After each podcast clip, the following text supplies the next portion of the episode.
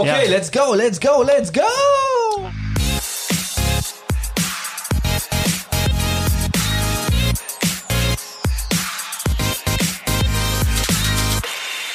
Und ähm, Echo sagte dann, ich brauche jemanden, der sich um meinen Kram kümmert, denn ich bin weg vom Bushido und damit fehlt mir auch die Labelstruktur und irgendwie machst du den Eindruck, als könntest du jemand sein, der Dinge koordiniert. Ich weiß nicht, ob sich jemand damals überlegt hatte, der kann bestimmt super gut organisieren, aber ich hatte immer ein bisschen das Gefühl, das normale System ist, wer am besten schreibt, wird Chefredakteur. Ob der organisieren kann, hat gar keiner gefragt. Wenn man Pech hat, nein. die Überzeugung zu haben, es liegt nur an mir. Und ich suche jetzt die Ausreden für meinen vermeintlichen Misserfolg oder für mein Weiterkommen nicht bei anderen, sondern ich bin dafür verantwortlich und zuständig. Wobei ich auch gleichzeitig sagen muss, dass äh, negative Dinge ja auch eine große Faszination haben können und so. Der Philipp ist ein hundertprozentiger und davon können wir uns alle eine, eine Scheibe abschneiden. Und dieses hundertprozentiger will ich mir ganz gerne bewahren. Also ich glaube, es gibt niemanden, der so häufig und so gerne in die Badewanne steigt wie ich.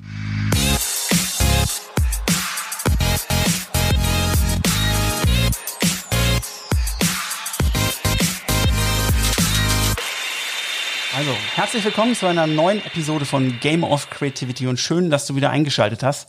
Heute gibt es eine Premiere und ich habe das erste Mal zwei Gäste in der Show. Mit Philipp Bündel und Tobias Kargol sind heute zwei geschätzte Podcast-Kollegen im Studio und gemeinsam betreiben sie den überragenden Karriere-Podcast Learnings, in dem sie jeden Mittwoch neue Impulse aus den unterschiedlichsten Bereichen auf die Themen Business und Karriere übertragen. Jungs, geil, dass ihr da seid. Und mögt ihr euch der Creative Family vielleicht mal ganz kurz vorstellen? Wer seid ihr? Was macht ihr? Und wie habt ihr euch kennengelernt? Viele Fragen auf einmal für so eine späte Stunde. Danke erstmal für die Einladung. Äh, eine große Ehre und ein großes Vergnügen hier zu sein. Macht Spaß und äh, schön hier übrigens auch. Hört man vielleicht nicht raus, aber kann man sich ja jetzt vorstellen. Wer wir sind, was wir machen und wie wir uns kennengelernt haben. Ja, mach das mal, mach das mal getrennt, weil du hast eine geile Historie, du auch und äh, wir gucken am Ende, wie ihr zusammengekommen seid. Ich freue mich auf jeden Fall megamäßig, dass ihr hier seid. Was mache ich denn? Ähm, seit 2012 habe ich eine Agentur, die nennt sich Manera Media und macht zum einen Influencer, Marketing und Contentproduktion in der großen, weiten Hip-Hop-Welt, sehr weit definiert und zusätzlich vor allem hiphop.de. Das äh, mutmaßlich größte und schönste Musikkulturmagazin Deutschlands. Und das bringen wir in erster Linie raus. Da bin ich inzwischen seit ungefähr 15 Jahren, glaube ich. Bin da auch noch ähm, Videomoderator ab und zu, so ein bisschen auch alles und vor allem Herausgeber davon. Und dazu kamen dann halt eben irgendwann diese Agenturtätigkeiten. Soll ich da einfach mal einsteigen an dieser Sehr Stelle? Genau, daher die Geste mit der Hand. Äh, Sehr gerne, ja. Äh, Philipp Böndel, äh, ich freue mich auch riesig hier sein zu dürfen. Vielen, vielen Dank. Auch vielen Dank nochmal für das tolle Essen eben. Wir haben ja schon ein wenig gequatscht und ähm, gegessen. Was habe ich die letzten Jahre gemacht? Ähm, ich habe tatsächlich eine Ausbildung zum Mediengestalter gemacht, irgendwann mal vor Jahren. Und während dieser Ausbildung war mir so unfassbar langweilig, weil ich äh, relativ wenig zu tun hatte damals. Ähm, man muss dazu wissen, das Unternehmen, in dem ich meine Ausbildung gemacht habe, hat unter anderem diese legendären Jamba-Spar-Abos äh, äh, auch konzipiert und mit an den Mann gebracht damals. Also hier Crazy Frog und die Tassen und so weiter. Ihr erinnert euch. Wahnsinn. Machen die noch was oder sind die nur noch Legendär. in der Sonne? Äh, äh, nee, die sind nur noch in der Sonne. Genau. Und ähm, ich habe dann damals angefangen zu bloggen, weil ich war großer Hip-Hop-Fan, Deutsch-Rap-Fan. Und äh, das ging ein paar Wochen, bis ich dann irgendwann ähm, plötzlich eine Nachricht von äh, Tobias Toxic Cargol von hiphop.de erhielt, denn damals hat man natürlich bei hiphop.de gebloggt. Das war äh, so das Portal, um über Hip-Hop zu bloggen, wieso auch immer. Äh, eigentlich ganz Da steckte schon Strategie dahinter. Ganz gutes Marketing.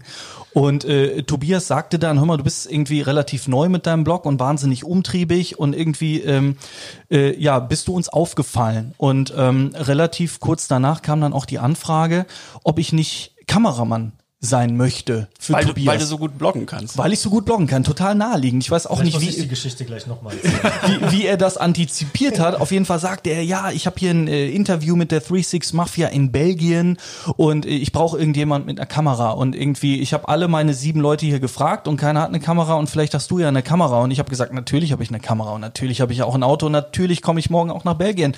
Ich hatte weder Kamera noch Auto, noch wollte ich am nächsten Tag nach Belgien. Aber äh, so bin ich bis heute tatsächlich. Ich habe im, ich glaube, ich habe ein ganz gutes Gefühl dafür, wenn sich Türen öffnen und man da durchgehen muss. Und das war so ein Moment. Und äh, dann habe ich wiederum meine sieben Leute angerufen und gefragt: Habt ihr eine Kamera? Habt ihr ein Auto? Wollt ihr morgen nach Belgien? Der siebte hat zugesagt. Schöne Grüße an Stefan an der Stelle. Und dann sind wir tatsächlich damals äh, nach Belgien gefahren und haben dann nicht in Belgien, sondern irgendwie, glaube ich, auf dem Rückweg Wir waren aus. erst in Holland und Wir waren, sind wir am Ende in Belgien gelandet. Die Geschichte war sehr lang, bis wir bei unserem Interview waren. Sehr, sehr lang, genau. Ich glaube, witzigerweise war das ein Snipes-Katalog-Cover-Shooting damals in einem Flugzeug- oder Helikopterhangar. Völlig verrückt. Naja, long story short, wir haben uns super gut verstanden. Irgendwann habe ich dann gesagt, ähm, mit irgendwann meine ich dann so gefühlte elf Tage später, hör mal, es ist ja total cool, dass ich hier Kameramann sein durfte, aber meinst du, ich darf auch mal so ein Interview führen? Und dann habe ich angefangen, Interviews zu führen. Dann habe ich EcoFresh kennenlernen dürfen, weil ich damals eine Plattform gemacht habe, die hieß This is Cologne. Man merkt, es passierte sehr viel in sehr kurzer Zeit. Naja, ich war riesen 50 Cent Fan und das bin ich auch heute noch. Und 50 Cent hat thisis50.com gemacht und ich habe immer gedacht, was okay. kann ich denn eigentlich mit, mit, mit This is machen? Und warum auch immer war ich damals der Meinung, man müsste etwas für die Stadt Köln tun, denn als gebürtiger Kölner habe ich mich natürlich immer zu Recht darüber beklagt, dass in Köln so wenig Hip-Hop passierte. Ja. Was nur so halb stimmt, denn es gab natürlich, ähm, ich glaube DCS, auch eine Kölner äh, Band, die coolen Säue. Und es gab natürlich die Firma. Und damals hat man auch die Firma gehört, Shoutout an Tatwaffe, die eine, sensationell. Und, ähm, und dann gab es noch Echo Fresh und viele andere. Und ähm, ich habe dann zu Tobias gesagt, da, lass uns doch This is Cologne machen, ein Blog, der nur über Kölner Rapper berichtet. Und Highlight oder eigentlich Kickoff dieser Plattform war dann ein gemeinsamer Song. Das heißt, ich habe versucht, alle Kölner Rapper irgendwie auf einen Song zu bekommen. Das hat auch geklappt. Und da war Echo Fresh dabei. Und dann habe ich mich mit Echo getroffen. Der war damals ja auch schon eine Nummer, ne? äh, der war der der der, der war eine Riesennummer ähm, und äh, er war insbesondere damals gerade weg vom Bushido, ganz legendär. Ähm, äh, es gibt ein Video im Internet von Echo, wie er relativ äh, halbnackt auf dem Boden liegt, einen Burger isst und singt: Ich bin weg vom Bushido in Anlehnung an David Hasselhoff. Ich wollte gerade sagen, Und- die Szene kenne ich. Genau, und genau in der Zeit habe ich Echo kennengelernt. Und ähm, Echo sagte dann, ich brauche jemanden, der sich um meinen Kram kümmert, denn ich bin weg vom Bushido und damit fehlt mir auch die Labelstruktur und irgendwie machst du den Eindruck, als könntest du jemand sein, der Dinge koordiniert. Und ähm, äh, natürlich war ich total motiviert, mich darum zu kümmern und habe dann in der Folge die Ehre gehabt, ich glaube zweieinhalb Jahre ungefähr, jeden Tag nach Köln-Kremberg zu tingeln mit meinem Smart damals. Das war mein Auto. Das heißt, meine Ausbildung war in Oberhausen. Ich bin morgens immer die A3 hochgedüst mit meinem Smart. Der fuhr maximal 140, linke Spur, Gaspedal durchgedrückt, Autopilot, Oberhausen und zurück. Und dann hing ich in, in Köln-Kremberg, hab Marlboro Big Box geraucht, hab auf einem gecrackten Receiver Sky geguckt, hab beobachtet, wie die Jungs Novoline spielen und hab dann so ein bisschen mit denen irgendwie German Dream aufgebaut. Ähm, heute bin ich ähm, stolzer Geschäftsführer Beratung Digital der wunderbaren Kreativagentur Butter hier aus Düsseldorf und äh, freue mich, hier sitzen zu dürfen. Sensationell. Also du hast so viele Sachen gemacht, die klappen wir auf jeden Fall gleich nochmal auf. Ähm, jetzt reisen wir, aber du hast gerade genau das richtige Stichwort gegeben. Kleiner Zeitsprung, nämlich zurück in die Vergangenheit. Was ist das größte rote Element in eurem Kinderzimmer gewesen? Eine Fanfahne von Michael Schumacher. Ich hatte natürlich auch ein äh, Trikot des ersten FC Köln, genauer gesagt von Toni Polster. Denn ich bin ja damals zu einer Zeit aufgewachsen, als der erste FC Köln noch eine relevante Rolle in der Fußball-Bundesliga spielte. Also Michael Schumacher und Toni Polster waren so meine Jungs damals. Habe ich jetzt Glück, weil beide zufälligerweise in Rot erfolgreich waren. Jetzt bist du als Borussia Dortmund-Fan natürlich ganz hinten dran. Das wäre mir passiert, hätte er gefragt, was war euer größtes gelbes Ding in eurem Zimmer? Beim Fußball, ähm, da war es bei mir tatsächlich grün und das war Werder Bremen. Und 93, weiß ich noch genau, ähm, ich komme übrigens aus Oberhausen, da schließt sich der Kreis. Essener Straße 85. Ja, bei mir war es die, die Leutenstraße in Stärkrade. und äh, dann äh, war es so, meine, meine Tante ist von Oberhausen damals nach Bremen irgendwann äh, migriert und ähm, meinte dann, Junge, komm mal vorbei, wir gehen mal ins Stadion. Ich sag, mach ich. Weil die hat irgendwie mitgekriegt, dass ich gerne Fußball im Radio gehört habe. Und meinte, komm doch mal vorbei, da gehen wir mal gucken. Ne? Und dann bin ich da hingefahren, weiß noch, mit meiner Mama nach, äh, nach Bremen an einem Schalke-Bus vorbei, weil die haben gegen Schalke gespielt, haben 2-1 gewonnen, sind 93 Meister geworden und da war es um mich geschehen. Und da war ich ein riesen Werder-Fan. Und das hat irgendwann, äh, ich glaube, wann war das? 2-5 hat das mal so langsam abgeebbt. Und ähm, das, waren sensationelle Zeiten, weil 94 haben die die Champions League gespielt. Das, das war die erste offizielle Europa Champions League Saison äh, gegen Anderlecht mit diesem sensationellen Wunder an der Weser 0 zu 3 zur Pause hinten gelegen, 5 zu 3 gewonnen. Das nannte man damals aber, glaube ich, noch den Landespokal der Landesmeister. Nee, nee, nee, oder? nee, 94 war die, soweit ich weiß. Also da wir sie ja 97 gewonnen haben, muss es sie dann schon gegeben haben. Nur um das mal arrogant reinzuwerfen. Ja, das war doch die Nummer gegen Juve, oder? Also, ja, Moment, war das Lars Ricken? könnte sein. Ja. War das Von Lars rechts, Ricken? ich. Von rechts. Von rechts? Drei- Der, der 35-Meter-Lupfer, der One-Touch-Lupfer, wo kurz alle Borussia Dortmund-Fan waren, inklusive gefühlt auch mir. Man muss sagen, Werder Bremen ist ja echt ein cooler Verein gewesen. Gewesen. Ich habe ich hab gestern witzigerweise noch drüber gesprochen, da ich einem ähm, Kollegen erzählt habe, dass ich die Ehre hatte, vor einer guten Woche beim HSV aufzuschlagen und mit dem HSV über die Marke HSV zu sprechen. Schöne Grüße an der Stelle, toller Termin. Und äh, in dem Zuge haben wir über Vereine gesprochen, die früher mal toll waren. Und Das hat äh, der da, HSV gesagt. da, nee, nee, nicht, nicht beim HSV. nee, Bremen nee, reden, mit dem. Kollegen. Und äh, da ging es dann auch um Werder Bremen. Und ich erinnere mich sehr gut daran, ähm, dass damals Werder Bremen gegen Borussia Dortmund Ja. Flutlichtspiel auf Sat 1, moderiert von Jörg von Torra. Das war, da kriege ich heute noch Gänsehaut. Das waren auch noch, noch echte Spiele ne? und echte Spieler. Da war Mario Basler noch die Nummer 10 in Bremen. Ja. Und hat gefühlt am Spielfeldrand noch eine Kippe geraucht. Sensationell. auch. Hat er auch, ne? Und noch kurz vor der Ecke. Und wir hatten wahrscheinlich Schulz und Rummenigge und Kutowski und Stefan Chapuisat. Ich glaube, das war so die, die Bremen-Zeit. Reuter. Ist der nicht auch, war, das- war der ja, auch Wir da? hatten da auch Reuter, dann, der kam aber danach aus Italien, glaube ich, zurück, ne? Ja, das kann gut sein. Irgendwann haben wir dann das ganze Geld verbracht. Mario Basler, ich weiß noch genau, fällt mir eine kleine Anekdote ein, den Schwenk müssen wir machen, der geht nach Duisburg und da hat mein Vater mich mitgenommen, weil Werder da das Gastspiel gegeben hat und er hatte äh, gesagt, Junge, nimm dein Trikot mit, wir hin. Er hat aber die Karten dann fälschlicherweise für die Duisburg-Kurve gekauft und ich musste dann mit meiner kompletten Werder-Montur da rein, kam auch gar nicht so gut an, ich war aber vielleicht 14 oder so und äh, hat noch so ein bisschen Welpenschutz vielleicht genossen. Aber dann passierte folgende Szene. Mario Basler legt sich den Ball hin, schießt die Ecke direkt rein, genau in der Duisburg-Kurve. Ich raste völlig aus. Und Kam die, ich, gut ich musste die Kurve verlassen. Also, das war Gefühlt war Mario Basler aber auch der erste Fußballer, der begriffen hat, dass man eine Ecke reindrehen kann, oder? Also hat das nicht mit Mario Basler angefangen? Ich Mit, mit links hat er die Ecken reingedreht. danach konnte man das ja auch bei FIFA Soccer machen. Genau. Kurz, kurz später. ja. Müssen die Programmierer noch mal ran? Jungs? Schöne Grüße an, Neues. an EA Sports an der Stelle. Ähm, ich erinnere mich noch sehr gut daran. Ich bin ja FIFA-Spieler der aller, allerersten Stunde. Ich weiß nicht, ob ihr es wisst. Welcher war der erste FIFA-Titel? FIFA, da hieß FIFA Soccer. Exakt. Und danach kam, und das ist jetzt das Entscheidende, welches Jahr war das erste Jahr, an dem, an 94. dem eine Jahreszahl stand? 94. Ich glaube, es war tatsächlich 95. FIFA 95. FIFA Okay. 95. War dann knapp. War knapp. Und 97.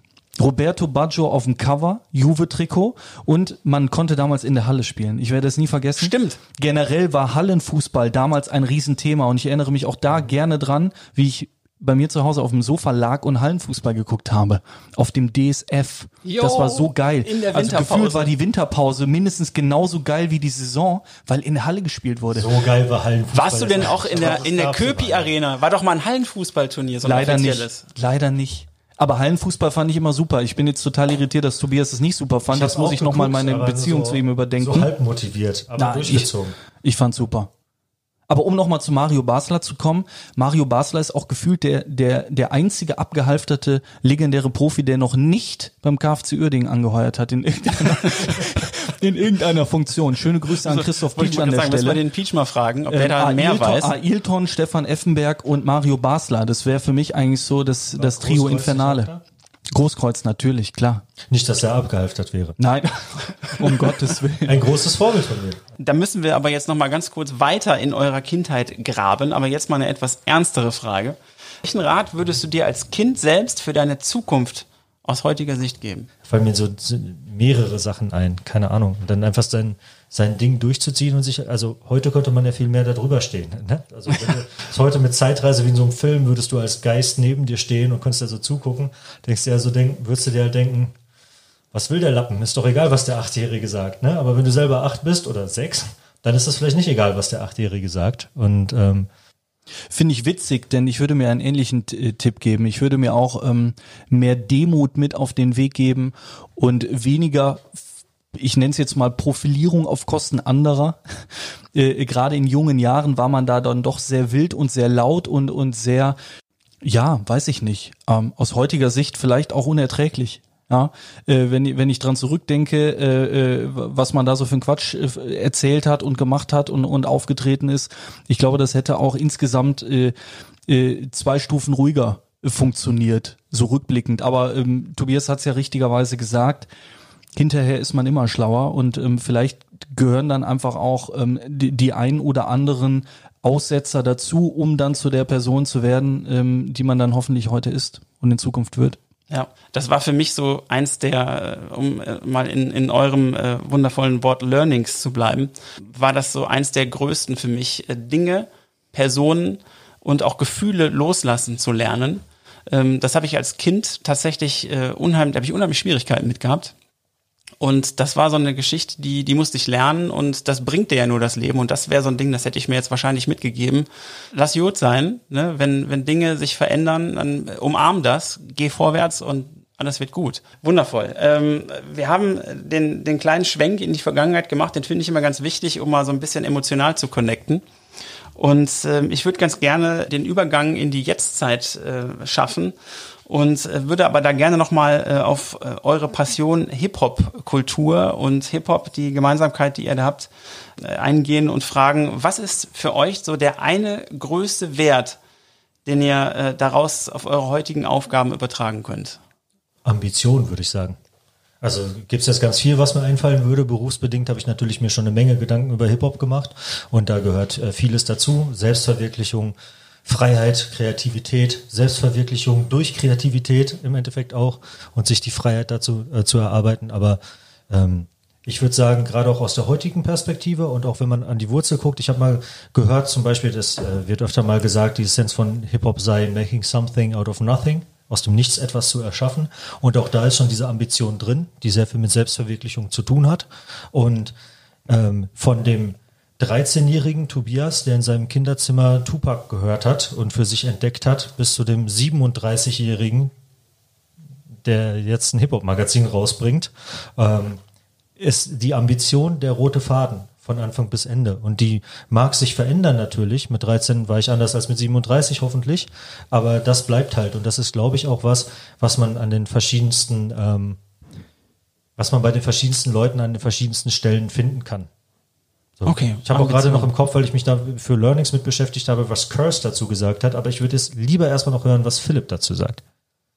Ich würde mich dem anschließen. Ähm, Hip-Hop ist ja sehr stark von dem Glauben an sich selbst geprägt und bestimmt. Ne? Und das verstehen ja viele falsch ähm, und sagen, Hip-Hop wäre wär irgendwie nur, nur Beef und gegeneinander. Ähm, letztendlich ist Hip-Hop aber tatsächlich fast wie eine Sportart zu betrachten und ich glaube auch die einzige Musikform, wo man in der fünften Liga startet und auf jeden Fall irgendwann mal die Champions League gewinnen möchte. Also man arbeitet sich so hoch. Das waren früher die Battles auf der Straße oder im Club. Wir kennen alle 8 Mile, Eminem etc. pp. Aber auch in Deutschland aus dem Royal Bunker, Sidos, Kool Savage, die sich hochgerappt haben mir hat diese Energie immer sehr viel gegeben, diese Energie, die von Hip-Hop ausgeht und vor allem diesen unbändigen Glauben an sich selber zu haben und sein Glück nicht von anderen Dingen abhängig zu machen. Ähm, und, und, und sein Schicksal und, und sein Erfolg und seine Zukunft in die eigene Hand zu nehmen und wirklich den, die Überzeugung zu haben, es liegt nur an mir. Und ich suche jetzt die Ausreden für meinen vermeintlichen Misserfolg oder für mein Weiterkommen nicht bei anderen, sondern ich bin dafür verantwortlich und zuständig und davon steckt für mich wahnsinnig viel im Hip-Hop drin. Sensationell. Und ihr habt ja auch beide, wenn ich das richtig verstehe, sehr viele Künstler kennenlernen dürfen äh, und auch, wie du sagst, eine ganze Zeit lang sogar begleiten dürfen. Ähm, wie, kannst du da ähm, denn auch so, eine, so ein Muster feststellen, wie, ähm, wie die sich entwickelt haben oder haben die sich auch gegenseitig befeuert oder gab es da auch ganz unterschiedliche Entwicklungen? Ich glaube, die, also die Entwicklungen waren definitiv unterschiedlich. Ähm, ich hatte äh, die große Freude mit zum Beispiel Kuzavage, Echo Fresh, Farid Bang, Azad unterwegs zu sein. Farid hat zum Beispiel damals sogar in Düsseldorf ich glaube, mit Tobias in einer Freestyle-Cypher. Gegen mich gebettelt und gewonnen. Gegen Tobias Toxic Cargol in Düsseldorf in einer Freestyle-Cypher gewonnen. Ich meine, das muss man sich auf der Zunge zergehen lassen. Kann man das irgendwo sehen? Nee, es gab keine Kameras damals. Es gibt nur höchstens ähm, so ein Bootleg. Berichte vielleicht. Nee, aber die, die, die Jungs haben natürlich völlig unterschiedliche Hintergründe und Einflüsse. Ähm, allein schon dadurch gegeben, welche Musik sie wiederum inspiriert hat, weswegen sie angefangen haben zu rappen. Ähm, da gibt's ganz unterschiedliche Werdegänge. Aber der Antrieb war bei allen eben gleich. Und, und da steckt halt sehr viel von der Ambition drin, die Tobias eben beschrieben hat, die ich versucht habe zu beschreiben, ähm, eben eben diesen Wettkampf zu suchen und, und Hip-Hop ist auch stark Wettkampf geprägt.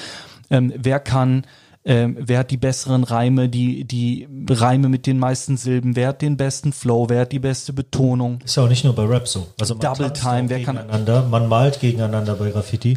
Auf irgendeine Art haben vielleicht äh, Leonardo da Vinci und andere Menschen zur gleichen Zeit auch gegeneinander gemalt oder so, aber man ist nicht in die Galerie des anderen eingestiegen und hat das Bild übermalt, beispielsweise oder so, ne?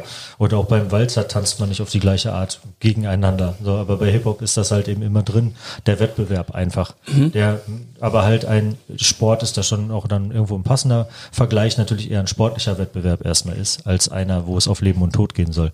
Äh, ich finde das super spannend, weil ich war gar nicht so tief in dieser Welt drin. Was daran andocken würde als, als nächste Frage, die mich unheimlich interessiert, ist, welchen Stellenwert das Thema Personal Brand und Storytelling hat, äh, damals und heute und wie sich das verändert hat und wie da auch vielleicht die neuen Medien eine Rolle spielen, dass die Leute das mittlerweile vielleicht auch sogar selbst in die Hand nehmen extrem spannende äh, Frage. Ich muss gerade schmunzeln, weil immer wenn wir spannend sagen, äh, ja ja, hier steht das Phrasenschwein ja auch, ne? Ganz genau.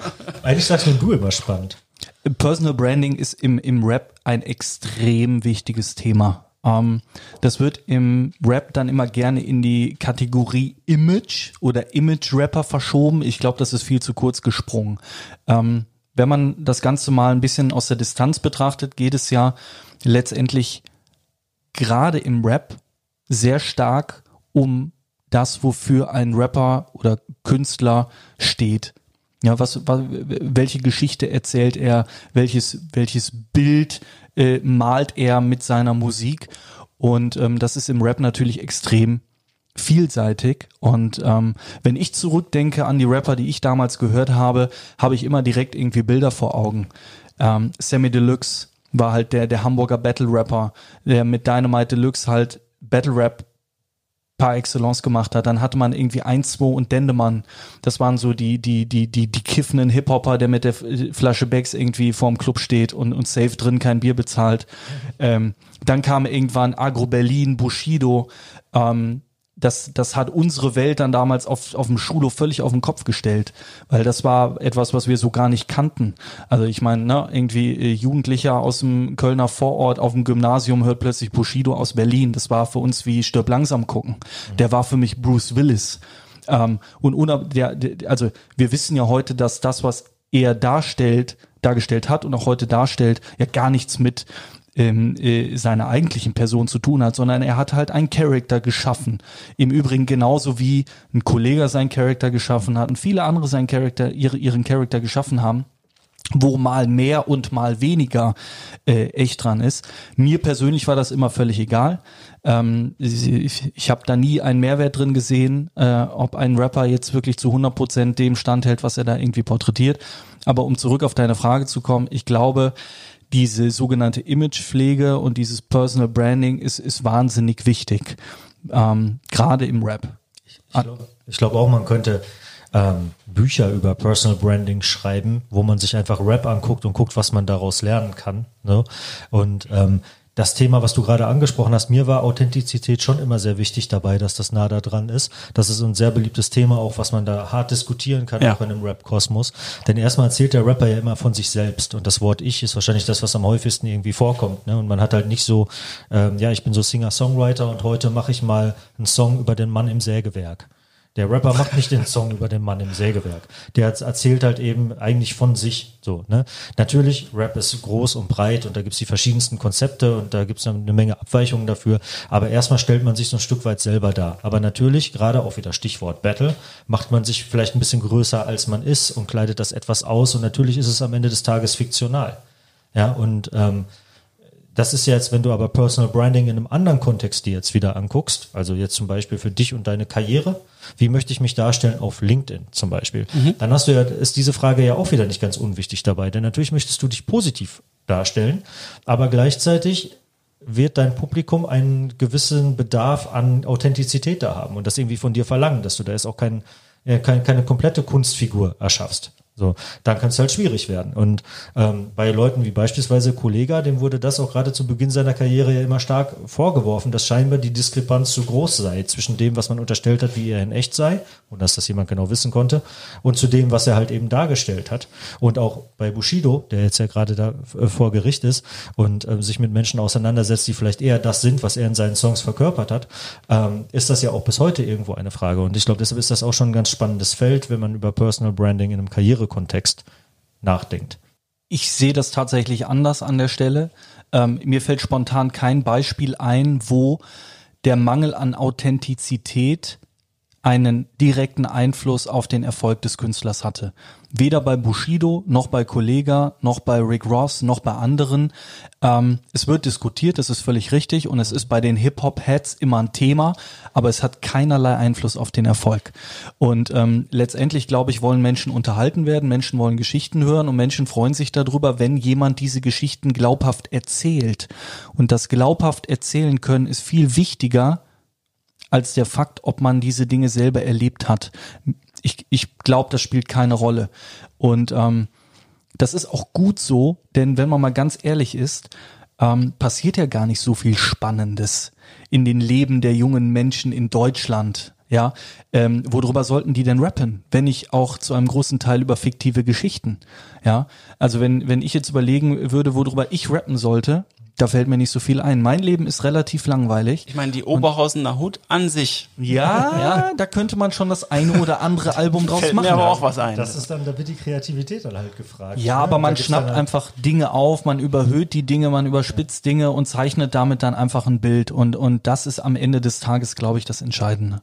Sehe ich nicht ganz genauso. Mir fällt aber auch kein super Beispiel dafür ein, wo jemand jetzt komplett an seiner mangelnden Glaubwürdigkeit komplett gescheitert ist. ist das, ihr müsstet die beiden sehen jetzt gerade. Das ist super, schon schön. ein super Beispiel ja dafür auch, dass das leider so ist. War ja Gefängniswärter sogar und hatte jetzt mit einem großen Drogendealer irgendwie gar nichts zu tun. Seine Musik wurde aber trotzdem weitergehört, weil er das, was er da macht, in dem Ding halt rüberbringt. Also der Film ist halt immer noch gut, leider am Ende des Tages und dann wird War der, auch weiter Ist der Rick Ross nicht dieser Typ mit den fetten Champagnerflaschen? Ja, klar. Bestimmt, ja.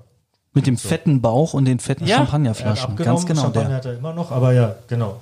Ähm, ja Rule musste ich zum Beispiel dran denken, aber der wurde, glaube ich, dann irgendwann einfach als zu uncool wahrgenommen und das war nicht wirklich ein Glaubwürdigkeitsproblem dann vielleicht. Also von daher, äh, ja, es wird immer groß diskutiert und das ist auch das, womit Leute dann angegriffen werden und das ist ja das Hauptding immer, ich bin real und du bist nicht real, so ein bisschen auch. Da geht's ja genau darum, wer authentisch ist und was halt nicht authentisch ist. Wenn man aber guckt auf Erfolg, muss man natürlich schon sagen, fällt mir das Gegenbeispiel nicht ein, ich hoffe, es gibt irgendeins zumindest, dass am Ende auch die Leute, wo dann klar war, nee, eigentlich ist das nicht authentisch, was der da erzählt, trotzdem weiter erfolgreich waren, wenn sie gut waren in dem, was sie gemacht haben. Und kann man das jetzt denn übertragen auf Personal Branding für die Karriere? Kann man da dann auch sagen, selbst wenn schon aufgeflogen ist, eigentlich bist du gar kein guter Anwalt, kriegst du aber trotzdem noch die Klienten, weil die Geschichte einfach so geil ist? Nee, ähm, das Produkt muss stimmen. Das war ja auch die Quintessenz im Rap. Also solange die Musik gut ist, mhm. lassen wir ihm okay. die, die falsche Geschichte durchgehen. Genau. Äh, das, das Gegenbeispiel wäre ja 50 Cent. Wir wissen alle, der wurde tatsächlich neunmal angeschossen und wir wissen alle, seine Geschichte ist real, aber der hat halt leider irgendwann aufgehört, gute Mucke zu machen. Also hören wir ihn auch nicht mehr. Im, Im Übrigen gilt das Gleiche auch für diverse deutsche Rapper, die alle tolle Geschichten haben, aber irgendwann aufgehört haben, gute Mucke zu machen. Und ich glaube auch, dass das im Karrierekontext am Ende des Tages der entscheidende Punkt ist. Du musst halt liefern. Du musst liefern ja? und du hast vorhin exakt das Richtige gesagt, zum Storytelling gehört immer die Glaubhaftigkeit. Was, äh, was du erzählst. Und ich glaube, Tobi Beck war das. Du hast letztens in der Folge, glaube ich, auch äh, von, von Learnings über Ja. Tobi Beck erzählt Ja. und die, die Menschentypen. Ja. Aber es gibt ähm, von ihm noch einen anderen äh, Beitrag. Ich weiß gar nicht, wo ich den gesehen habe. Er spricht über äh, das goldene Dreieck äh, und das halt das, was du sagst, zu dem, wie du es verkörperst, was du, wie du dich kleidest, wie du dich gibst, zu dem, was du verkaufst, passen muss. Und wenn das, wenn dieses Dreieck sich schließt, ist es ganz egal, wer du bist oder was du machst, weil dann schließt du äh, die, diesen Zirkel der, der Glaubhaftigkeit und du bist real sozusagen und du kannst rausgehen mit was auch immer es ist, weil dann nehmen die Leute es dir ab. Würde ich sofort unterschreiben. Tobi So, Beck ist Tobi auch ein Beck. guter. Er hat es einfach, der hat das natürlich wesentlich blumiger erzählt und War das sehr aktivierend. Bitte? Ging es da um Tiere bei Die Delfine und die Wale Ja, okay, okay. und die Pinguine. Ja, das ist auch ein wunderschöner Beitrag von ihm äh, auf Gedankentanken, glaube ich. Das fand ich auch. Ich habe dafür tatsächlich äh, Hate Speech von meinem Kollegen Thoran bekommen. Schöne Grüße an der Stelle. Der hat sich danach erstmal äh, auf WhatsApp lustig gemacht, äh, äh, dass ich Tobi weggebracht habe. Aber so haben wir alle unsere äh, Quellen der Inspiration. Ja, nun. Ja. Und am Ende die Und Glaubhaftigkeit siehst du, ich halt. bin nicht alleine. Das erleichtert mich Nee, sehr. nee, nee, da, da bekenne ich mich. Ich meine, ich gucke mir nicht jeden äh, Kram von ihm an, aber der hat so ein paar Dinge rausgehauen. Äh, Find ich da auch. ist durchaus eine Menge Substanz dran. Und ähm, ja, da kommen wir auch schon direkt zum nächsten Thema. Ähm, ihr seid ja beide in der in der Kreativbranche unterwegs und das Im äh, Übrigen, das, das würde ich gerne noch ergänzen, entschuldige, dass ich, dass ich in ein Wort falle. Ähm, wir haben ja generell im Moment eine sehr große Personal Branding Diskussion, zumindest in meiner Wahrnehmung. Es gibt Bücher, es gibt Podcasts, gerade jetzt auch mit LinkedIn hat das ganze Thema nochmal Fahrt aufgenommen. Ähm, andersrum funktioniert es im Übrigen nicht. Also ich glaube, dass das, was du gerade beschrieben hast, wenn das Ergebnis stimmt und man halt ähm, das liefert, was man verkörpert, dann geht das Dreieck auf. Ich glaube, wenn man nur liefert, aber kein Bild zeichnet und auch nicht dazu in der Lage ist, ein Bild um sich herum irgendwie aufzubauen und irgendetwas darzustellen, hat man auch keine Chance. Man ist im heutigen, was heißt im heutigen Kommunikationszeitalter, es ist nicht richtig formuliert, aber in der heutigen Zeit, wo wir eben so viel so viele Möglichkeiten haben, so viel Input bekommen, auch von Menschen durch sehr viele Persönlichkeitsmarken wahrscheinlich mehr als jemals zuvor, weil plötzlich ist jeder ich überspitze es jetzt mal, drittklassige Social Media Berater ist ja jetzt schon eine Personal Brand. Ne? Und ähm, man wird überflutet von den ganzen Personal Brands. Da bin ich wieder beim Beispiel LinkedIn. Und ähm, da dann wirklich herauszustechen und seine eigene Geschichte zu schreiben und dann noch zu liefern, das ist eine Herausforderung, aber der muss man sich annehmen. Das ist im Übrigen, um ein bisschen aus dem Nähkästchen zu plaudern, auch mit einer der Hauptgründe, weswegen ich meine Hip-Hop-Vergangenheit in den letzten zwei Jahren wieder vermehrt ins, ins Schaufenster gestellt habe, weil ich gemerkt habe, okay, das ist die Geschichte, die mich differenziert von den vielen anderen guten, klugen Agenturmenschen dort draußen, denn diese Geschichte, die hat niemand. Und das ist dann was, was bei den Leuten hängen bleibt. Das ist das, was äh, viele interessiert und das, wo man immer wieder darauf angesprochen wird. Und ich glaube, jeder tut gut daran, wenn er denn im Begriff ist, seine eigene Persönlichkeitsmarke aufzubauen, sich zu fragen, was differenziert mich denn von all den anderen LinkedIn-Brands?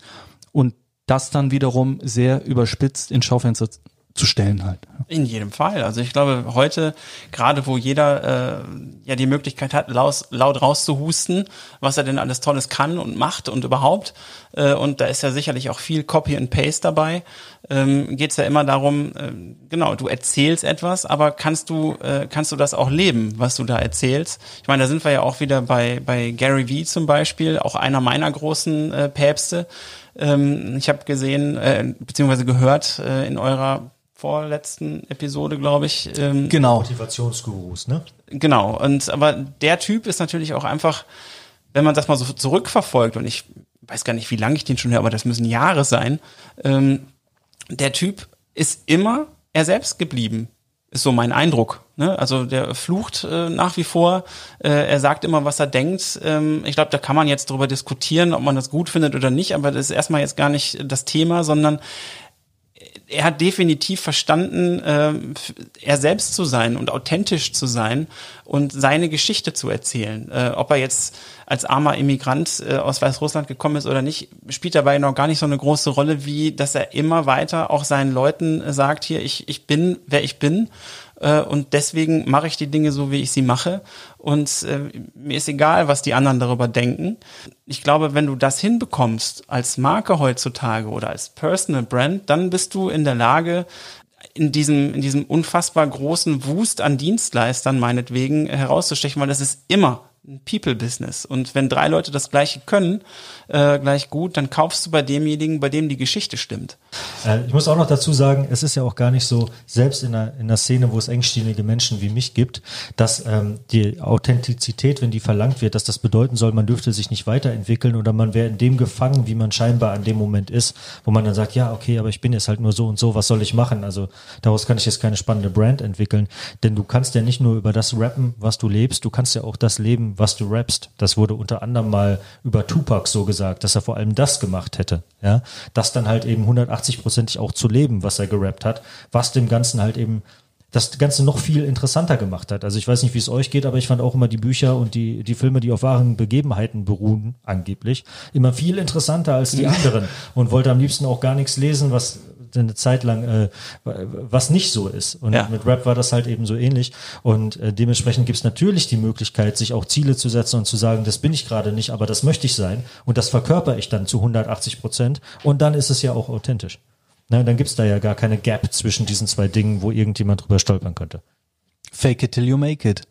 Na, fang an, dich wie ein Geschäftsführer zu verhalten. Fang an, dich wie ein Geschäftsführer anzuziehen. Fang an, dich wie ein Geschäftsführer äh, äh, zu benehmen und so weiter und so fort. Und du wirst irgendwann einer. So zumindest die Theorie. Muss dabei ja nicht mal immer jetzt komplett gefaked sein. Also ne, muss ja auch nicht bedeuten, dass du jetzt sagst, du seist reich, wenn du es noch nicht bist, aber du kannst dich vielleicht schon mal reich verhalten und diesen Mindstate dir antrainieren. Ja, genau. Wenn und dann kommt das Geld auch zu dir. Wenn du zu Tony Robbins gehst, dann ist das wahrscheinlich diese das Richtung. Würde er sagen, genau. Und ähm, ich glaube, da ist aber auch viel dran, jetzt mal gar nicht so sehr zu tun, als seist du ein, ein Geschäftsführer. Äh, ich glaube, wenn du dich in einen, in einen, ich weiß nicht, ob er das so sagt, aber wenn du dich in ein Stadium versetzen kannst, wo du deinem Körper das Gefühl gibst, dass du das schon mal erlebt hast, dann werden viele Dinge leichter. Oder äh, wie mein, äh, mein geschätzter Kollege Nick immer sagt, ähm, ich denke an den Tag danach.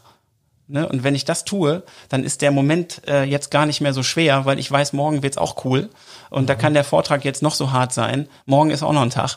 Mhm. Und äh, ich finde das immer ganz spannend, was so die unterschiedlichen Motivationstricks sind oder auch um so ein, Land, so ein Lampenfieber zu überkommen. Ja, das ist gut, auf jeden Fall. Vor allem, weil man ja schon aus der Perspektive des nächsten Tages das ja total relativiert sehen würde. Vielleicht. Ne? Also wenn es einmal den schweren Moment hinter dir hast, am nächsten Tag darauf zurückguckst, dann ist das Vergangenheit und irgendwie abgehakt. Da würde ich direkt gerne einhaken und über zwei konkrete Personen mit euch sprechen.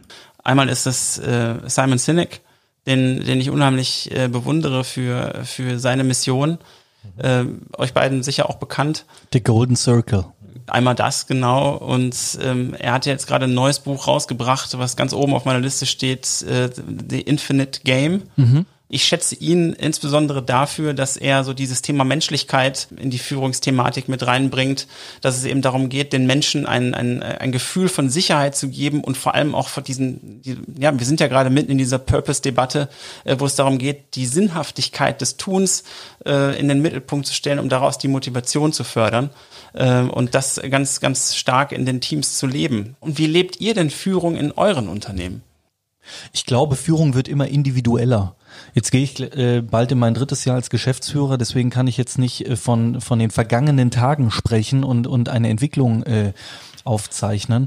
Aber ich glaube, oder ich persönlich zucke immer wenn, äh, zusammen, wenn ich höre, die Menschen oder das Team, weil es ähm, Menschen so über einen Kamm schert. Und ich glaube, dass ähm, ist, ist extrem wichtig geworden ist, für jeden einzelnen Menschen im Unternehmen einen eigenen Plan zu entwickeln, einen eigenen Karriereplan zu haben, zu gucken, wie ist die individuelle Ansprache, ähm, wie kann ich diesen Menschen mitnehmen und eben nicht zu sagen, so, das ist meine Company, hier gibt es ein paar Spielregeln, das sind übrigens die Arbeitszeiten, das ist das Gehalt, das sind die Karrierestufen und hier gibt es irgendwie einen Plan und wenn du das Profil, ne, also so wie man vermeintlich Führung vor 10 Jahren, 15 Jahren, 20 Jahren vielleicht interpretiert hat, ne, wie gesagt, vielleicht, weil ich war nicht dabei. Ähm, und heute ist es tatsächlich so, so kann ich von uns bei Butter sprechen und auch von mir, dass wir wirklich jede einzelne Mitarbeiterin, jeden einzelnen Mitarbeiter individuell betrachten und, und schauen, wie können wir ihn entwickeln, wo möchte er hin, was sind seine persönlichen Ziele. Und ähm, deswegen glaube ich persönlich, dass Führung viel persönlicher geworden ist. Das glaube ich auch und das ist auch schön, das zu hören, weil als ich damals in der Werbung angefangen habe, das war 2002, äh, in so einem ganz kleinen Unternehmen, ähm, das war eine ganz spannende neue Welt. Äh, und danach ging es in eine mittelständische Agentur, damals 50 bis in der Spitze 70 Leute, äh, größere Kunden. Und du hast so gemerkt, das ist äh, schon eine ganz andere Welt. Das war äh, um die 2,5 rum. Und ähm, da ging es aber äh, dann so langsam los mit, wir machen mal so ein paar äh, Seminare mit, das waren damals Rhetorikseminare, da war man dann halt schon ganz dankbar, äh, oder mal so ein paar fachliche Weiterbildungen, aber das war es dann eigentlich auch. Ich glaube, heutzutage, ähm, wir waren dafür damals natürlich sehr dankbar, das war schön und interessant. Ich glaube nur, dass du heutzutage, und deswegen äh, bin ich da ganz bei dir, wenn du sagst, es ist persönlich, äh, kommst du viel weiter, wenn du individuell guckst und schaust, wie tickt denn der, äh, was triggert den? Ähm, oder wie kann dieser Mensch eigentlich ähm, noch sein Potenzial noch viel besser entfalten? Wie geht ihr denn damit um? Ja, sprechen hilft. Ich bin ja äh, großer Freund davon, Dinge zu simplifizieren und nicht in großen Modellen zu denken. Ich glaube tatsächlich, dass Sprechen einfach schon der Schlüssel ist, sich wirklich Zeit zu nehmen zum Sprechen, sich mit Menschen zu unterhalten und nicht irgendwie, ich habe jetzt zwei Minuten kurz am Flur, wie geht's dir, alles klar, du warst im Urlaub, schön, sondern sich wirklich dann auch mal zwei, drei Stunden miteinander zu unterhalten. So, so plump es klingt. Zuhören. Zuhören. Ja. Und ähm, ja, ich weiß nicht, wie du das siehst, aber ich nehme mir sehr gerne Zeit und gehe auch wahnsinnig viel Mittagessen. Bei Butter lacht man schon immer, weil ich jede Mittagspause, zumindest in der, in der Zeit vor Corona, beim Menta auf der Loretto-Straße ja. äh, saß und äh, mich da mit Kolleginnen und Kollegen unterhalten habe. Und ähm, das war eigentlich immer so mein Tool, die Mittagspause bei Menta. Ja, ich meine, voll gut die haben wir auch schon gemeinsam genossen. Das stimmt. Und äh, das ist äh, tatsächlich natürlich auch äh, ein sehr, sehr schöner Ort, um äh, da in die Tiefe zu gehen. Finde ich super. Ich glaube im Übrigen auch, dass Führen schwieriger geworden ist. Auch generell nicht einfach nur ähm, voll hierarchisch einfach nur durchzubefehlen, macht es doch voll schwerer. Und dass überhaupt man die Aufgabe an einen herangetragen ist, ein eigenes Modell und einen eigenen Ansatz dafür zu finden. Oder? Wäre doch eigentlich leichter. Also sonst ist es ein bisschen hopp oder top. Entweder du kannst das, wie man halt eben Führung generell in der Gesellschaft definiert, dann kommst du weiter. Wenn du es nicht kannst, dann wirst du halt eben keine Führungsrolle einnehmen. Das ist das Thema durch. Jetzt musst du dir aber natürlich viel mehr Gedanken dabei machen und dich eigentlich fortbilden und dir Sachen angucken und Dinge ausprobieren und gucken, was funktioniert und was funktioniert nicht.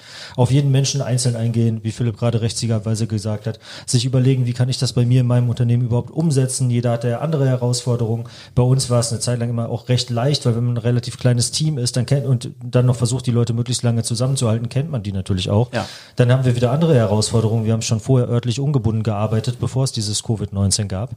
Das heißt, da muss man dann auch wieder gucken, dass dann hat man vielleicht Leute dabei und denkt sich so, okay, ich habe den jetzt irgendwie einmal gesehen, der ist seit zwölf Monaten bei uns, ist jetzt vielleicht irgendwie auch nicht gut.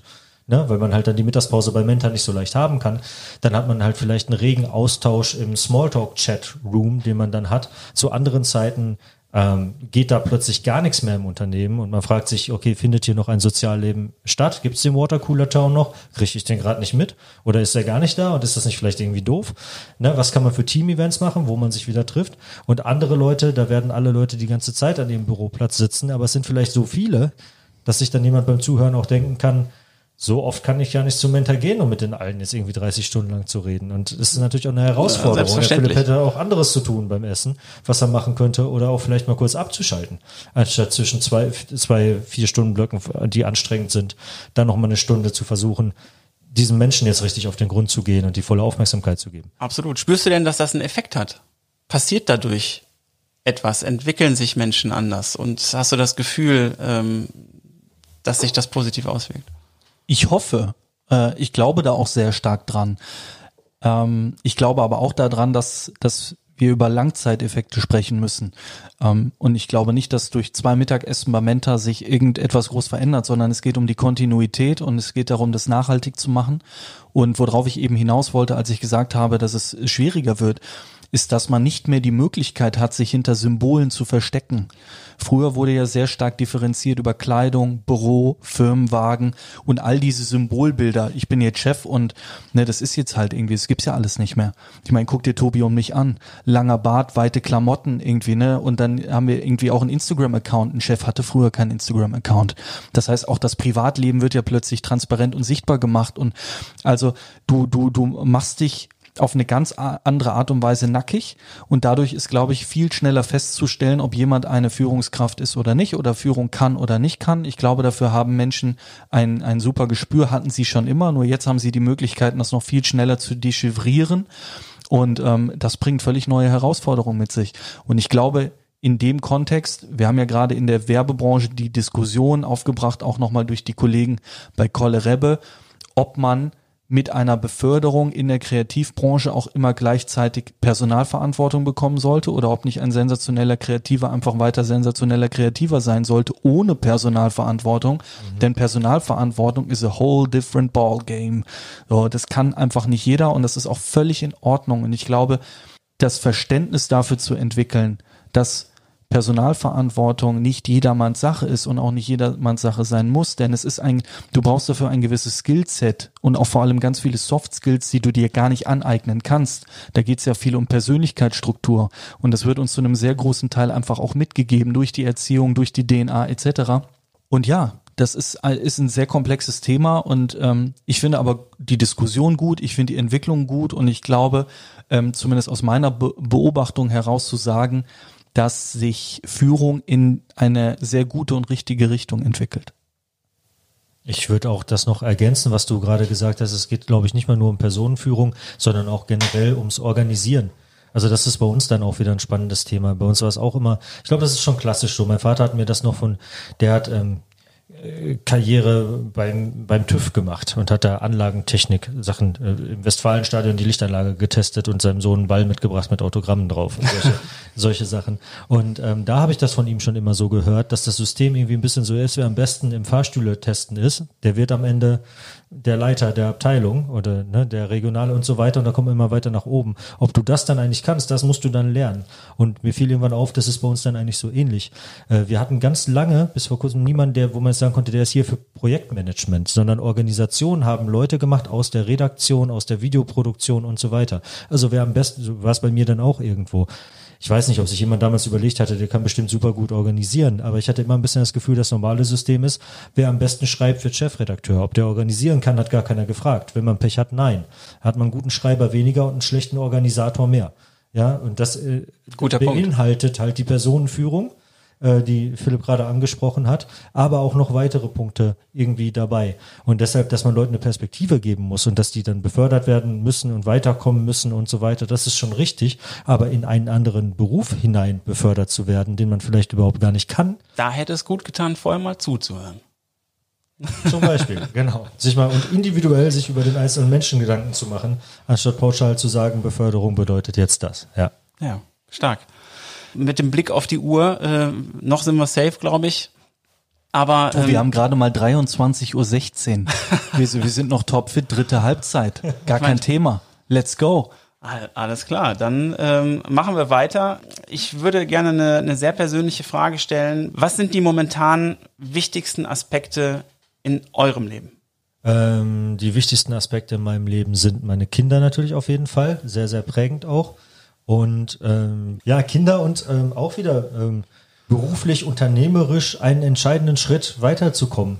So, also das auch nach wie vor und wieder für mich geht's gerade wieder ganz, ganz stark darum, um auf ein nächstes großes Level irgendwie zu kommen und da was zu erreichen und äh, Dinge, wo ich die letzten zehn Jahre dran gearbeitet habe, damit dann irgendwie abzuschließen, in Anführungsstrichen. Nicht, dass ich das aufhören, meine ich damit gar nicht, ja. Aber zu sagen, das habe ich dann auf diesen Punkt gebracht und das ist jetzt das, womit ich anfange und das ist wieder die nächste Perspektive. Also es hat auch viel mit Umbruch zu tun und mit weiterkommen wollen. Und ja, also dann muss ich mir an meinem 40. Geburtstag in drei Jahren weniger Gedanken machen, wenn ich bis dahin einen Schritt weitergekommen bin nochmal. Also die zwei Sachen sind es eigentlich. Okay. Bei mir ist es selbstverständlich auch die Frau, ähm, äh, in dem Fall ohne Kinder. Liebe Grüße an der Stelle. Man muss dazu sagen, ich bin mit meiner Frau ja tatsächlich äh, inzwischen seit 18 Jahren verbandelt. Ich habe meine erste und einzige Freundin geheiratet, ähm, meine große Konstante. Und ich habe ja eben so einen kleinen Einblick in meinen Lebenslauf gegeben. Da gibt es relativ wenig Konstante. Das hat sich immer alles relativ schnell weiterentwickelt, in dem Fall nicht. Und ich glaube, dass man das braucht. Also ich bin, ähm, ähm, mein Kompagnon aus der Geschäftsführung, Oliver Lehn, hat mal gesagt, es gibt kaum mehr Yin und Yang auf einem äh, Menschen versammelt wie bei mir. Und ähm, das ist tatsächlich so. Ähm, ich bin jemand, der immer auch Regulative braucht. Deswegen funktioniert das mit Tobias ja auch so wunderbar, weil äh, er ist Kopfmensch, ich bin Bauchmensch, er ist der mit der Excel-Tabelle, ich bin der mit dem Konfetti. Und ähm, deswegen, ähm, meine Frau ist und Das habe ich, bleibt. glaube ich, noch nie in einem Satz gehört. Das finde ich geil. Also die Party klingt auf jeden Fall gut mit der Excel-Tabelle und dem Konfetti. Du brauchst immer einen, der das Budget im Blick hat und du brauchst immer einen, der die Konfettikanone rausholt. Und ähm, nee, aber deswegen ist und bleibt meine Frau ähm, das wichtigste Element, weil ähm, das ist die Basis von allem. Super. Cool. Vielen Dank für den Einblick. Ähm, lass uns mal in die Zukunft schauen. Ein Blick zu eurem 90. Geburtstag. Wofür soll man sich an euch erinnern? Mein Trauzeuge, äh, ich sende sehr viele Grüße raus heute, merke ich gerade, aber mein Trauzeuge Alex hat auf, ganze Familie hat auf meiner ähm, äh, Hochzeit gesagt und, und das hat mich ähm, sehr berührt und beschäftigt mich bis heute. Ähm, der Philipp ist ein hundertprozentiger und davon können wir uns alle eine, eine Scheibe abschneiden. Und dieses hundertprozentiger will ich mir ganz gerne bewahren. Ähm, das, was ich sage, meine ich ernst und ähm, ich halte Wort und meine gesagt-getan-Quote ist sehr, sehr nah an den 100 Prozent. Und das möchte ich mir gerne mein Leben lang bewahren weil mir das super wichtig ist, weil ich nichts davon halte, irgendwie Dinge in die Welt zu blasen, um Dinge in die Welt zu blasen, sondern ähm, ich habe einen sehr hohen Anspruch an mich selber und ähm, dazu gehört eben auch, dass man äh, Dinge in die Tat umsetzt, die man ankündigt und deswegen, um es kurz zu machen, weil ich drehe mich hier gerade im Kreis, die gesagt getan Quote hochhalten und äh, jemand gewesen zu sein, der sein Wort hält. Nehmen wir. Ja, klingt gut, muss man sagen. Ich glaube, mir wäre es zumindest aus heutiger Perspektive wichtig, dass man dann sagen kann, dass ich was Bedeutendes bewegt habe oder zumindest daran mitgewirkt habe. Ja? Äh, Was dieses Bedeutende dann ist, das muss man sehen. Aber mir ist es immer wichtig, dass ich das Gefühl habe, dass das einen Sinn hat, was ich da gerade mache und einen möglichst großen Sinn hat und auch einen Sinn hat, der vielleicht es über mich selbst hinausgeht. Ich will jetzt nicht sagen, ich bin der uneigennützigste Mensch der Welt, Geld interessiert mich nicht, Status interessiert mich nicht. Doch, alles gerne. Ich bin auch gerne der reiche König dabei. Aber vor allem ist mir wichtig, dass ich äh, was Bedeutendes gemacht habe. Und was das dann bis 90 sein wird, ich hoffe, da kommen noch ein paar Kapitel bis dahin dazu. Ansonsten wäre ich ein bisschen enttäuscht von mir wahrscheinlich. Oder ich habe äh, gefunden, dass der Sinn des Lebens doch woanders liegt und man Zufriedenheit auf eine andere Art und Weise erreicht. Aber da hoffe ich einfach, dass es da dann noch eine Menge irgendwie zählbare Dinge gibt oder zumindest was, an dem ich mitgewirkt habe.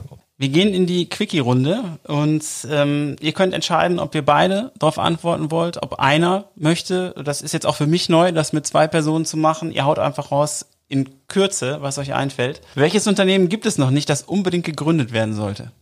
eine Culture Company.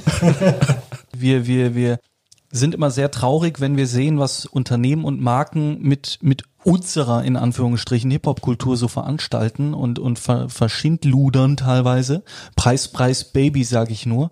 Und ähm, also eine Culture Company, die Unternehmen, die Hip-Hop-DNA äh, näher bringt und dechiffriert und ähm, ja, sinnstiftend und businesstreibend ähm, einpflanzt.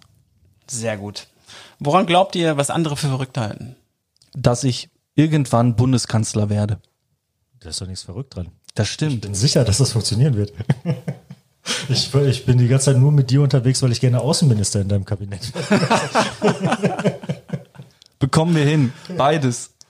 Sehr gut. Ich komme dann auch nach Berlin. Hört sich gut an. Sehr gerne. Äh, wie geht ihr mit Negativität um? Versuche ich loszuwerden, auf jeden Fall. Also man, sie hatte bei, bei der eigenen Wie? genauso wie bei der bei der externen, genau, das ist natürlich die spannende Frage. Ähm, weil da haben wir bestimmt den Learnings schon viel zu erzählen, ne? wie man von Negativität wegkommt. Sei es jetzt mit Tony Robbins, wo es dann auch darum ging, äh, geht, auf die eigene Sprache zu achten ne? und, und da halt eben drauf zu achten. Ich versuche mir selber Sachen abzugewöhnen, wie beispielsweise, wenn man merkt, dass man sie mit Leuten gerne so die Angewohnheit hat, zu erzählen, boah, mein Tag heute war ja richtig scheiße und das und das war los und dann versucht man sich gegenseitig so Zu übertreffen. Ne? Genau, dann erzählt der andere, wie scheiße es bei dem war und danach gehen beide nach Hause. Da kann vielleicht eine gute Freundschaft draus werden. Ich glaube aber nicht, dass einem das wirklich weiterhilft. Und da versuche ich mir sowas dann bewusst zu machen und da halt eben darauf zu achten, in diese ähm, Kreisläufe gar nicht erst reinzukommen und diese Negativität nicht zuzulassen. Bei mir selber nicht und auch nicht bei anderen. Ja, also vor allem mir gegenüber soll jeder machen, was er will. In meinem Unternehmen ist, muss es mir dann natürlich da auch wichtig sein und da ist das ein ganz, ganz wichtiger Faktor, denn ähm, Negativität kann auch sehr gut viral gehen und sie ist einfach negativ und schädlich. Das hat sie halt eben so an sich. Dementsprechend ähm, bewusst machen und dagegen vorgehen und sehe nicht, wie wenn man seine Wohnung sauber halten will oder sonst was. Ähm, ja, so wäre den Anfängen, weißt du? Da musst du halt äh, sehr, sehr genau drauf achten und halt aufpassen, dass das Virus gar nicht erst spreadet. Mhm. Und konsequent sein. Also ich habe Freundschaften beendet, Menschen aus meinem Telefonbuch geschmissen und vieles dafür getan, um Negativität komplett aus meinem Leben zu verbannen. Ähm, selbst wenn ich Artikel im Internet lese und ab der dritten Zeile das Gefühl habe, da steckt negative Energie drin, dann wird der Artikel relativ schnell wieder zugemacht. Denn ich glaube auch, dass positive Energie wahnsinnig wichtig ist, um ähm, ja positiv in die Welt zu gehen, positive Energie selber zu verbreiten und ein glücklicher Mensch zu sein. Wobei ich auch gleichzeitig sagen muss, dass äh, negative Dinge ja auch eine große Faszination haben können und so. Ne? Deshalb, also ich finde es auch gar nicht immer so einfach, diese Konsequenz dann halt eben zu haben. Dementsprechend finde ich es umso wichtiger, darauf halt eben zu achten und sich darüber Gedanken zu machen. Also sei es jetzt alleine, welche Bücher oder Filme oder sonst was man sich reinzieht oder welche Rapmusik. Ne? Da kann auch, können auch öfter dann mal Sachen drinstecken. Äh, was weiß ich, ähm, ich könnte jetzt auch Charles Bukowski die ganze Zeit lesen, fand ich auch immer total super. Kann man machen, ja. ja. Ob mich das weiterbringt, ist eine andere Frage. Oder in welche, wohin mich das eigentlich am Ende des Tages bringt. Und dann lese ich vielleicht auch Charles Bukowski gerade nicht mehr, auch wenn ich den immer noch super und total faszinierend finde. Ja. Nee, tatsächlich. Ich finde ja Romane absolute Zeitverschwendung. Ich verstehe den Sinn dahinter und ich finde es auch gut, aber ich denke mir tatsächlich leider immer noch viel zu häufig, nee, hab Dann lern doch noch mal was. Ich habe das dadurch überwunden, aber auch total bescheuert. Das zeigt auch eher meinen eigenen Dachschaden vielleicht, weil als Schreiber ich es dann halt aber interessant fand, Leute, die sehr gut schreiben zu können, natürlich zu lesen. Wie beispielsweise Dostoevsky, wieder ein Beispiel für auch eine Menge Negativität, den ich deshalb jetzt gar keinen Bock mehr hätte zu lesen. Dadurch habe ich den Zugang dazu gefunden und ich würde schon auch sagen, du kannst natürlich auch in fiktionalen Sachen, um mir selbst zu widersprechen mit meinem Authentizitätsanspruch von vorhin, kannst du in fiktionalen Sachen natürlich auch sehr viel Wahres über das Leben lernen. Deshalb muss ein Roman keine Zeitverschwendung sein. Aber alles, was reines Entertainment ist, ähm, blicke ich auch immer ein bisschen darauf herab. In Unterhaltungssachen kann super viel fürs Leben drinstecken. Ja? Sonst ja. würde ich ja nicht hiphop.de machen, ähm, weil das ist für mich viel mehr als Unterhaltung. Wenn es reine Unterhaltung wäre, würde ich nicht mein Leben damit verbringen. Ja. Ich habe ja gesagt, mit 90 will ich sagen, der hat bei irgendwas Bedeutendem mitgewirkt. Und das ist bestimmt nicht ähm, Leuten mal ein kleines Späßchen zu bereiten oder so. Ja, dass sie sich jetzt mal kurz so, also das wäre mir nicht bedeutend genug und so habe ich das halt auch nie verstanden. Und so ist es auch bei jedem Buch, was ich in die Hand nehme. Und das muss irgendwie immer noch ein bisschen mehr sein. Ich glaube, das ist auch so eine Entwicklung, die machst du entweder oder machst du nicht. Ich kenne ganz viele Leute, die finden einen eine große Erfüllung darin, äh, sich sowas wie Love Island oder sonst irgendeinen Kram anzugucken. Versuche jetzt mal äh, möglichst wertfrei zu bleiben, aber ähm, das ist für mich äh, in der aktuellen Lebensphase ist das, das erstens kriege ich es gar nicht abgebildet und zweitens bringt mich das null weiter. Und ähm, nur um mit irgendwem drüber reden zu können, kann aber, ich kann ich es nicht tun. Du lachst. Wenn, wenn äh, ich so politische Artikel suchte, dann ist das manchmal auch so, dass ich mich manchmal frage, ist das jetzt eigentlich wirklich gerade konstruktiver als Love Island, was auch immer das ist, zu gucken? Ja, ja. Also das musste man dann irgendwie auch einräumen. Aber ja, ich bin dann auch eher der Typ, der sich nochmal die politischen Artikel reinzieht zur Entspannung anstatt Love Island. Aber Philipp sieht so aus, als würde er schon ganz gerne auch manchmal mal ein bisschen Love Island gucken. Hast du da irgendwas mit zu tun?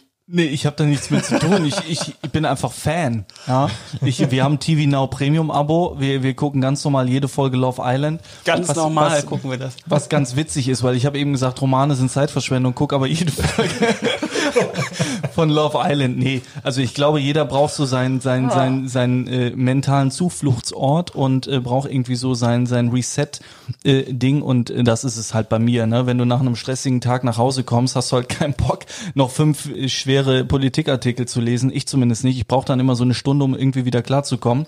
Und dann ist tatsächlich die Flasche Bier kombiniert mit einer Folge Love Island ein absoluter Traum. Und dann geht's aber auch direkt in die dritte Halbzeit. und wieder an den Rechner und dann kommen die Politikartikel und Selbstoptimierungsbücher. Okay, okay. Ich habe ja heute gehört, du guckst um 6 Uhr, was, was Trump so gemacht hat. Um 6 Uhr ähm, ja, das ist, ich, ich bin immer wieder überrascht. Ne? Du, du hast ja eben gesagt, es gibt diese Motivationskanäle auf Instagram, den folge ich natürlich auch. Und da wird immer wieder vorgeschlagen, am Anfang auf gar keinen Fall auf, ans Handy zu greifen. Da verstehe ich ja zum Beispiel gar nicht. Das werde das ich ist, in der nächsten Learnings-Folge auch erzählen übrigens. Das, soll, das sollte man ja angeblich gar nicht tun und, und Jeff ja. Bezos und, und wie sie alle heißen, tun das auch nicht. Ich tu das. Also das, ich will nicht sagen, das ist gefühlt meine produktivste Phase, aber ich greife wirklich so richtig reflexartig zum iPhone, reiß das iPhone an mich und fange direkt an, wild E-Mails zu schreiben, zu beantworten, LinkedIn, posten, liken, bam, bam. Also noch bevor ich aufstehe und in die Dusche gehe, habe ich schon safe 15 Kommentare geschrieben, drei E-Mails beantwortet. genau, genau, der Albtraum aller Mitarbeiter. Nee, also ich, ich ja, 6 Uhr Handy, klar, absolut, sofort. Das ist so dein Frühsport dann, oder? Ja, Die Idee Genau. dabei ist ja auch, dass man nicht mit Negativität und mit, und mit negativen Dingen und mit Stress in den Tag starten soll. Ja, dass man nicht damit reinstarten soll, dass man dann sieht, oh, das habe ich noch nicht gemacht und hier muss ich das beantworten und jetzt ist da noch das los und dann ist irgendwie schon alles scheiße, bevor du überhaupt gefrühstückt hast. Wenn es dir dabei da nicht so geht dabei, dann wird, glaube ich, auch niemand sagen, du dürftest das nicht machen. Ja, auch selbst wenn es Obama gemacht hat, dann kannst du ja deinen eigenen Weg dabei gehen. genau. Ich glaube, das ist dann tatsächlich der Fall bei mir. Mich erfüllt das. Ich finde das super. Ja, ich bin gar nicht dazu in der Lage, in den ersten 15 Minuten irgendwelche E-Mails zu schreiben. Von daher hat sich die Frage dann sowieso auch von selbst erledigt. Ich finde das geil, wie man bei diesen Quickies immer so voll wegjammen kann. Ja, sind das denn noch Quickies, ist die entscheidende Frage. Ja, so einer, eine. Ausreißer hast du ja immer, ja. ne? Ähm, Läuft ähm, die Aufnahme noch? Ähm, ich weiß nicht, ob es eine Routine ist, aber die Badewanne nimmt bei mir eine sehr, sehr wichtige Rolle ein. Also ich glaube, es gibt niemanden, der so häufig und so gerne in die Badewanne steigt wie ich. Gerne auch heiß, 40 Grad und gerne auch viel zu lange, so dass man so fast bewusstlos wieder rauskommt. Also wirklich, also ich bin, ich bin, bin kurz davor in Ohnmacht zu fallen, wenn ich aus der Badewanne komme. Ich muss mich erstmal hinsetzen und wirklich erstmal so ein Liter Wasser trinken, um überhaupt zurück, zurück in die Welt zu finden. Und dann, und dann, und das ist das Spektakuläre, dann, dann kommen so viele gute Ideen. Also Tobias, du kannst es bezeugen, häufig das ist gibt's wie dann nach so einem Fieberschub. ja, Ne? ja, wirklich. Tobias bekommt dann von mir die Badewannen WhatsApp, so ich war gerade in der Badewanne, ich habe ein paar Ideen und dann wirklich so 17 Ideen irgendwie über vier Chats verteilt und Tobias so, ja, du müsstest häufiger in die Badewanne gehen. also tatsächlich, äh, Badewanne kann ich sehr empfehlen. Jeder hat ja so seine Sachen. Die einen gehen joggen, die anderen duschen und tralala und ich Hast du auch so eine, so eine Murmelbahn da dran? Nein, nein, keine, keine Murmelbahn. Einfach Badewanne viel zu heiß, viel zu lange, dann kurz taumeln und dann kommen die Ideen. Einfach mal ausprobieren. Liest du dann irgendwas oder so? Hast, du da so einen iPad-Halter, den du quer drüber, ich hatte mal so einen iPad-Halter für die Badewanne, den ich so quer drüber spannen konnte. Dann habe ich ein wasserdichtes Handy und lese dann gerne, was übrigens sehr schwer ist, wenn man zwei Töchter hat, die gleichzeitig mit in der Badewanne sitzen. Dann wird es sehr anstrengend, gleichzeitig noch produktive Dinge am Handy zu arbeiten und eine Podcast-Folge vorzubereiten. Das habe ich tatsächlich noch nie Keine ausprobiert. gute Routine. Mit, mit, mit, äh, mit Vincent Immer in der auf eine Badewanne. Sache konzentrieren, nicht gleichzeitig arbeiten und sich um zwei Kinder kümmern und Tee kochen. Funktioniert nicht. Nee, das Tipp am Rande. nicht. Okay, kommen wir zu Büchern. Ähm, welches Buch habt ihr am häufigsten verschenkt und warum? Äh, Contagious habe ich sehr oft verschenkt von Jonah Berger. Das Mhm. hat aber auch jetzt wieder so einen ähm, unternehmerischen Hintergrund. Da geht es um Marketing im Endeffekt und das war ein sehr wichtiges Buch für uns gerade in der Zeit, wo wir uns als Journalisten im Facebook-Zeitalter intensiv damit auch beschäftigt haben. Hey, wie könnt ihr eure Sachen so auf Facebook posten, dass die auch einer liest? Weil ein schöner Artikel, den keiner liest, der bringt uns halt irgendwie nicht weiter. Ähm, da geht es auch viel um Viralität und solche Sachen und das hat sehr viel geholfen. Ist ein sehr gutes Buch, was Business und Hip-Hop angeht. Ähm, ist das Buch von Steve Stout sehr gut. Heißt nochmal wie? Philipp? Ähm, The Tanning of Hip Hop. Tanning. Ich- ne? ich- ja. Steve Stout auf jeden Fall. YouTube sind meine Bücher. Ja, und das, was ich gerne mache, ist YouTube-Videos verschicken, unter anderem von Gary Vee. Jeder hat ja eine unterschiedliche mh, Fähigkeit, Informationen aufzunehmen. Ne? Äh, Die einen sind halt eher die, die Dinge hören müssen, die anderen müssen sie irgendwie sehen oder wie auch immer.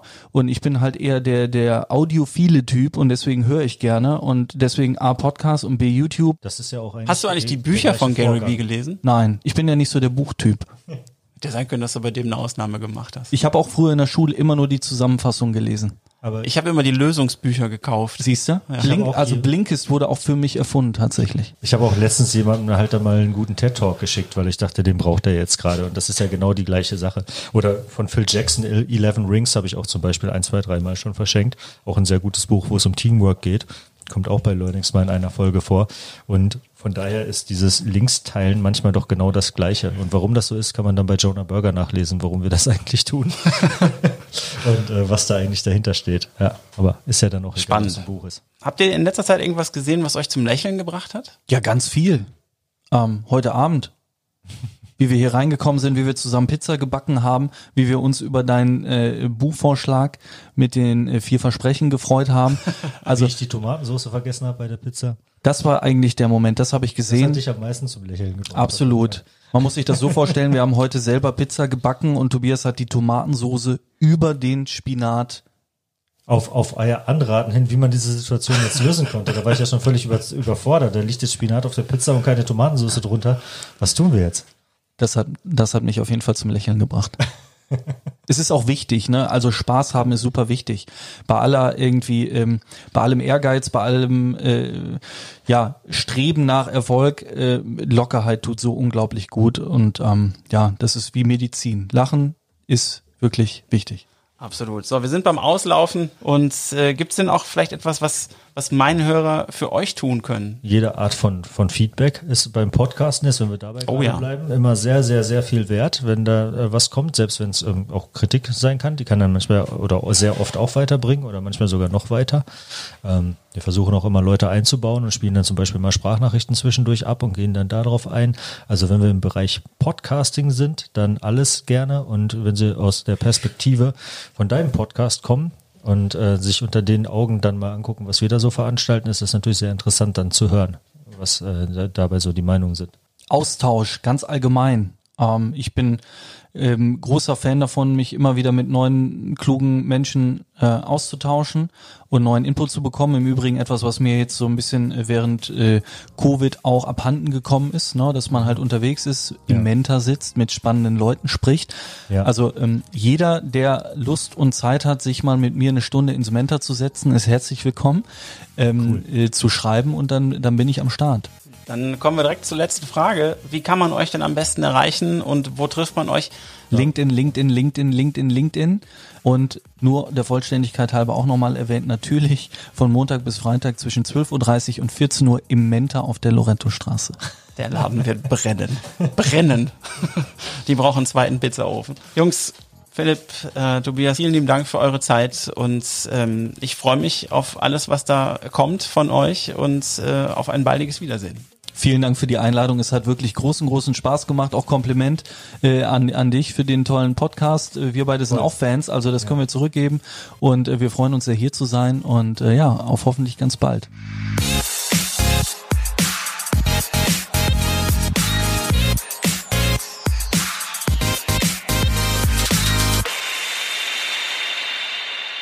Herzlichen Dank für deine Zeit. Ich freue mich sehr darüber, dass du heute bei dieser Episode von Game of Creativity dabei warst.